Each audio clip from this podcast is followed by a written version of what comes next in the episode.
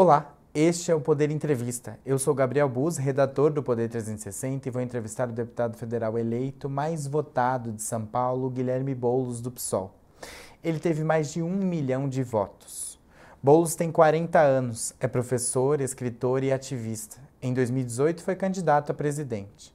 Terminou a eleição com pouco mais de 617 mil votos. Em 2020 foi candidato a prefeito de São Paulo perdeu para Bruno Covas, do PSDB, no segundo turno, com pouco mais de 2 milhões de votos. Eleito como o segundo mais votado do país, terá seu primeiro mandato como deputado federal. Guilherme Boulos, obrigado por ter aceitado o convite. Obrigado, Gabriel. Obrigado pela oportunidade da gente bater um papo aqui no Poder 360, num momento tão decisivo da história nacional. Agradeço também a todos os web espectadores que assistem a este programa. Essa entrevista está sendo gravada no estúdio do Poder 360 em Brasília em 10 de outubro de 2022. Para ficar sempre bem informado, inscreva-se no canal do Poder 360, ative as notificações e não perca nenhuma informação relevante. Eu começo essa entrevista perguntando como que o senhor analisa o resultado das urnas e a sua votação expressiva. O senhor já esperava esse resultado? Olha, eu acho que São Paulo deu um recado é, nas eleições de 2018, o deputado federal mais votado foi o filho do Bolsonaro, Eduardo Bananinha. É, e dessa vez é, nós conseguimos uma votação expressiva para a esquerda, mostrando que o clima dessa eleição é muito diferente do de quatro anos atrás. É, apesar do presidente Lula não ter ganho as eleições do Estado de São Paulo no primeiro turno, o Fernando Haddad ter chegado ao segundo turno com uma certa desvantagem em relação ao Tarcísio, é, você teve na capital e na região metropolitana uma votação muito expressiva e majoritária na esquerda. Nós terminamos o primeiro turno no país com uma vantagem de 6 milhões de votos também para o Lula sobre o Bolsonaro. Acho que o Congresso Nacional que saiu das urnas no dia 2 de outubro é um Congresso Nacional que expressa a divisão e a polarização, né? ao mesmo tempo que nós tivemos figuras que propagam ódio, intolerância, bolsonarismo eleitos para o Congresso, nós também tivemos é, importantes surpresas do lado progressista, do campo democrático. Veja, quem imaginaria que o líder do movimento sem teto, que é um movimento tão estigmatizado, que sofre tanto preconceito, teria mais de um milhão de votos, seria o deputado mais votado de São Paulo ou que duas mulheres indígenas, como a Sônia Guajajara e a Célia Chacriabá, chegariam ao Congresso Nacional, como chegaram pelo PSOL, ou a Erika Hilton, uma mulher trans, negra, também eleita com uma votação expressiva aqui em São Paulo. Então, eu acho que o recado das urnas expressou dois campos opostos na sociedade e eu estou muito confiante que nós vamos ganhar no segundo turno. Deputado eleito, o senhor mencionou o Congresso. E esse Congresso que saiu das urnas, ele é um mais conservador e mais à direita do que em 2018. Como o senhor avalia esse resultado? Gabriel, eu, eu teria um certo cuidado em fazer essa análise. Não é porque o PL teve 100 deputados que quer dizer que o Congresso é mais à direita ou mais bolsonarista, até porque PL é um partido que, ao mesmo tempo que abrigou o bolsonarismo, também abriga o Centrão. É o partido do Valdemar Costa Neto. É, não são todos os deputados do PL, eu diria, inclusive, que talvez sequer a maioria dos deputados federais eleitos pelo PL, que representam o bolsonarismo raiz. É, eu acho que quem saiu forte, mais do que o bolsonarismo no Congresso Nacional, foi o Centrão que já era de alguma maneira esperado por conta do, da grana que tiveram nas mãos com o orçamento secreto. Né? O orçamento secreto serviu para que esses parlamentares fizessem uma série de, de obras de clientelismos nas suas bases eleitorais, justamente para colher dividendos eleitorais nessas eleições. E isso teve uma certa funcionalidade. Mas eu não diria que esse é um Congresso mais conservador ou mais é, pendente à extrema-direita do que o que foi eleito em 2018. Havia uma expectativa de parte da esquerda de que o ex-presidente Lula ganharia no primeiro turno. Isso não só não aconteceu, como o bolsonarismo se mostrou forte e o presidente teve uma votação expressiva. A esquerda falhou na comunicação e no diálogo com a população nos últimos anos? Olha, é, a comunicação feita pelo bolsonarismo, ela foi feita com base na máquina pública. O gabinete do ódio está sediado no Palácio do Planalto, literalmente. Isso não é uma figura de linguagem. São assessores da Presidência da República, remunerado é, com, com os nossos impostos pagos para inventar mentira todos os dias, tem uma máquina de fake news operando. Isso, como incidiu no processo eleitoral de 18, também teve uma certa influência agora em 2022.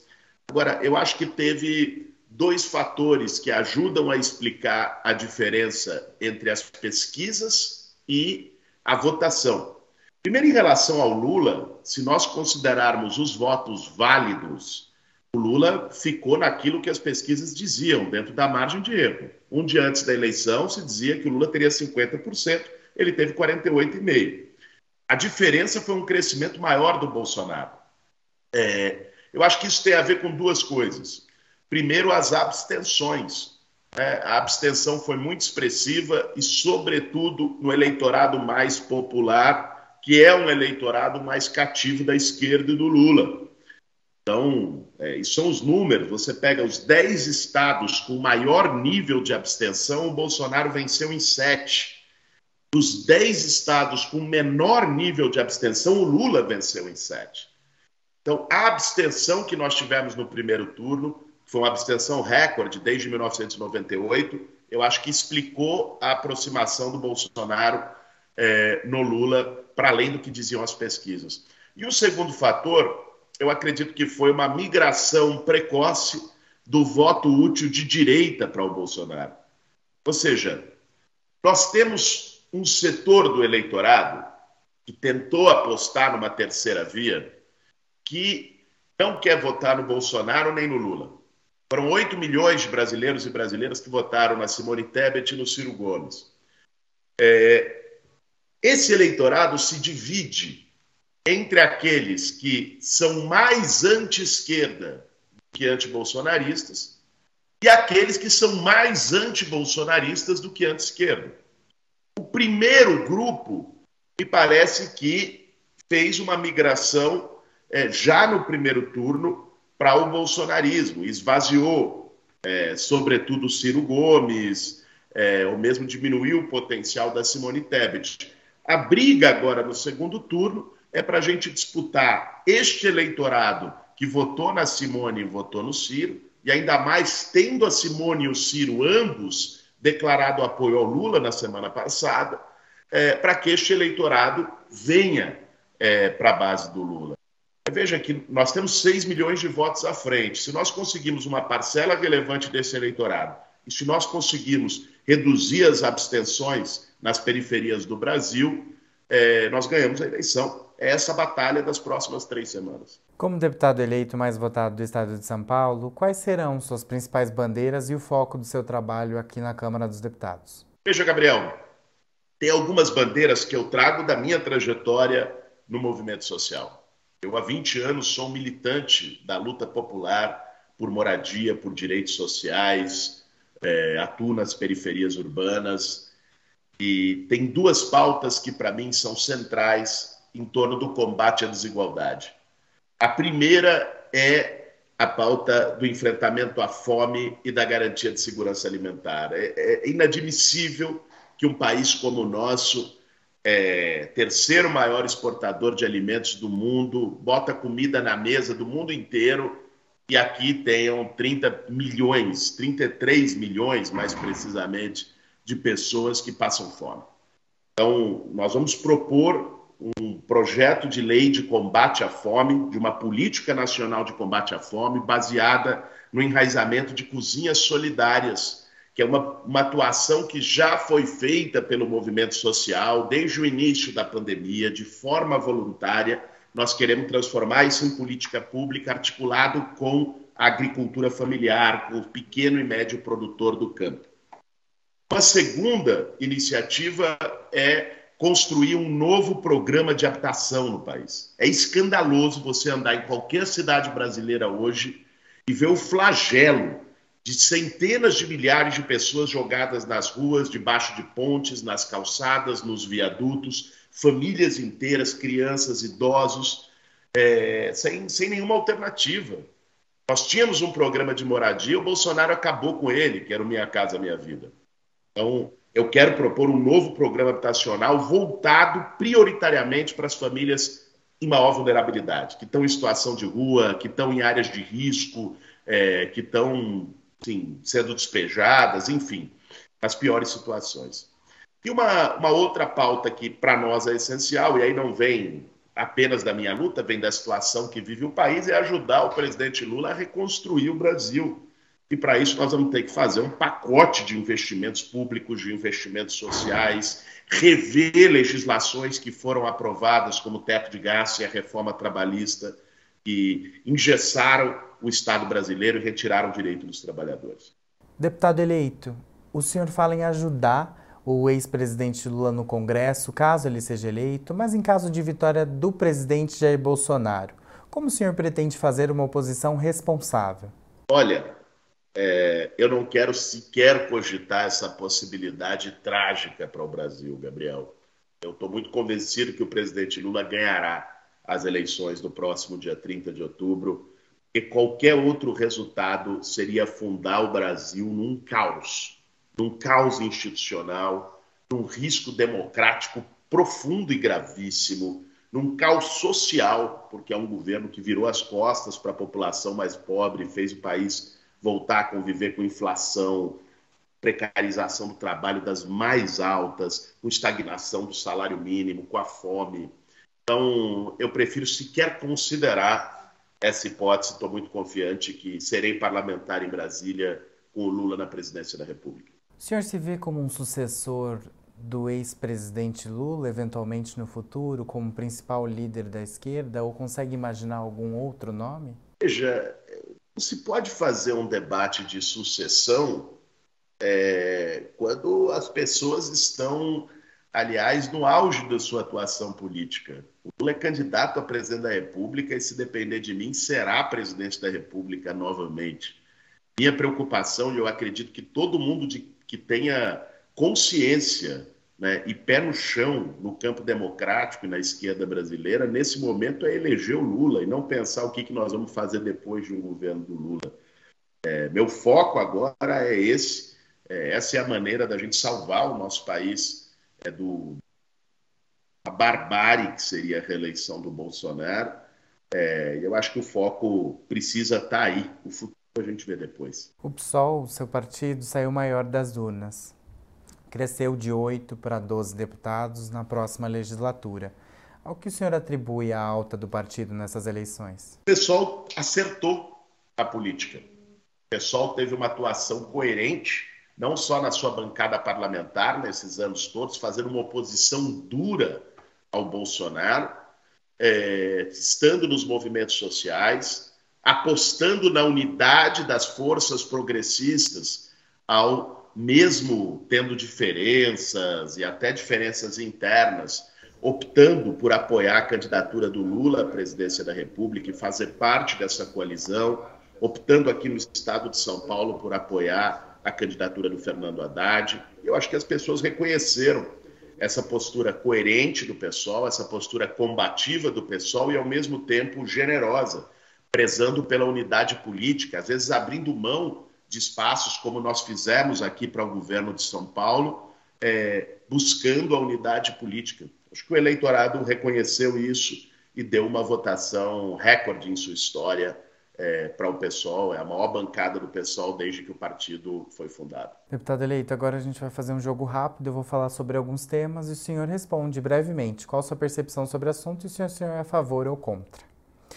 O senhor é a favor ou contra uma flexibilização na lei que permite o aborto? Hoje o aborto já é permitido apenas nas seguintes condições: quando a gravidez é resultado de estupro, oferece risco à vida da mulher e em casos de anencefalia do feto, ou seja, quando há malformação do seu cérebro. Eu sou a favor que se discuta isso no Congresso Nacional e na sociedade brasileira, com o conjunto da sociedade, sobretudo com as mulheres, é, para que o aborto seja tratado cada vez mais como uma questão de saúde pública e não do Código Penal. O senhor é a favor ou contra a legalização do uso recreativo da maconha, como está ocorrendo em vários países da Europa e também em vários estados dos Estados Unidos? Da mesma forma, eu acho que esse é um tema que precisa ser debatido com a sociedade brasileira, é, não apenas a cargo do Congresso Nacional, é, mas vejo com muita simpatia leis como as do Uruguai, que foram aprovadas, é, legalizando o uso medicinal antes de qualquer outra coisa e o uso recreativo com tributação adequada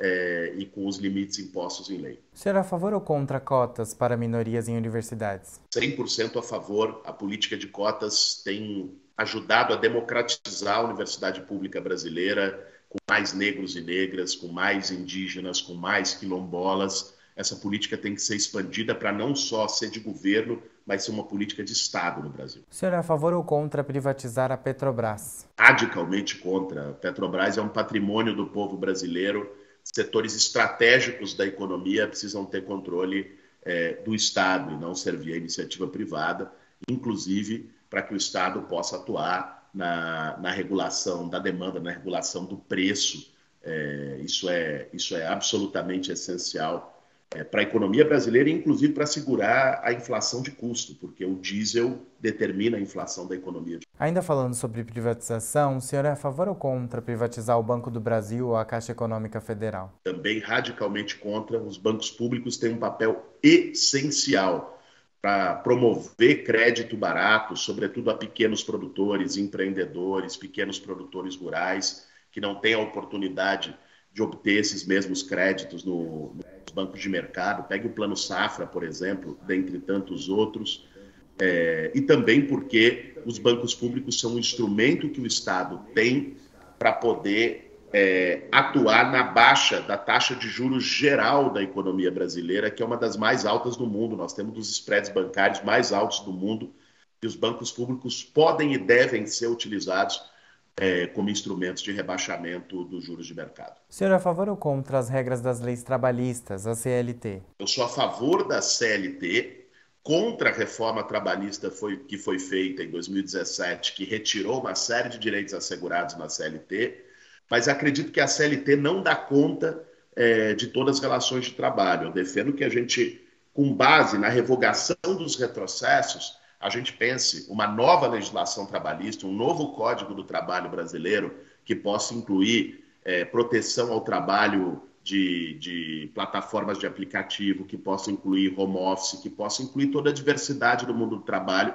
que não estava é, posta em pauta em 1940, quando a CLT foi feita por Getúlio. Senhor é a favor ou contra a reforma administrativa, que torna mais fácil a demissão de funcionários públicos? Sou contra. Eu acho que a estabilidade do servidor público é essencial para que se mantenha uma não partidarização do Estado brasileiro. Se o servidor público não tiver estabilidade garantida, a cada governo você vai ter cabos eleitorais do governo de plantão ocupando a estrutura da máquina pública de cima a baixo. A estabilidade é uma maneira de garantir que a administração pública seja mais técnica, mais permanente, menos partidarizada. Se não fosse a estabilidade, por exemplo, jamais um servidor do Ministério da Saúde poderia ter é, denunciado, como fez na CPI no ano passado, o desvio de recursos, a tentativa de desvio na compra de vacinas para a Covid. A estabilidade é essencial para o Estado. E sobre a reforma tributária, o senhor é a favor ou contra? Estou a favor de uma reforma tributária que, para além da simplificação dos impostos, ao modelo do IVA e outros tantos que foram já discutidos no Congresso Nacional, tenha um elemento central de progressividade. Nós temos um dos sistemas tributários mais desiguais do planeta. Quem tem menos paga mais impostos proporcionalmente e quem tem mais paga menos. Então, defendo uma reforma tributária que envolva taxação de grandes fortunas, maior taxação de altas rendas e grandes patrimônios e redução proporcional da tributação sobre consumo que atinge os mais pobres e a classe média. O senhor conhece o projeto de lei contra fake news em tramitação no Congresso? É a favor ou contra esse projeto? Conheço sim, foi relatado de forma muito eficiente pelo meu amigo Orlando Silva. Sou a favor ao projeto, acho que o projeto é, coloca as plataformas, desde as plataformas dos aplicativos de mensagem, como o WhatsApp, o Telegram, mas também é, as plataformas de redes sociais, como empresas de comunicação que são e que, portanto, é, tem que responder à legislação do país. Não é possível que você tenha essas gigantes da comunicação que tenham os seus próprios critérios e que não respondam à legislação. Nós estamos vendo agora, nós estamos vendo agora o quanto as fake news têm feito mal. Esse projeto de lei permite, por exemplo, o rastreamento e a responsabilização individual por aquele ou aquela que inicia uma corrente de fake news no WhatsApp, por exemplo. Hoje isso não é passível sequer de reconhecimento.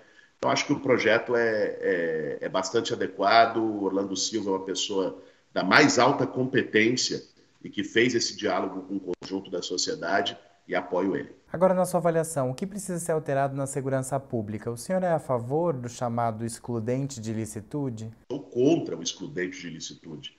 Os maiores problemas que nós já temos hoje é forças policiais né, que morrem muito e que matam muito. Você fizer essa análise comparativamente a outras forças de segurança do mundo, né, a, a polícia, as polícias brasileiras são mais letais e também mais vítimas.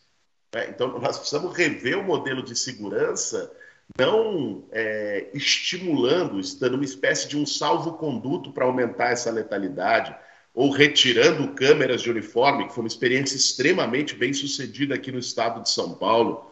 É, ao contrário, você tem que ter um controle público maior da atividade policial e, ao mesmo tempo, proteger e dar as condições de trabalho adequadas para os policiais. Minha última pergunta é sobre o meio ambiente.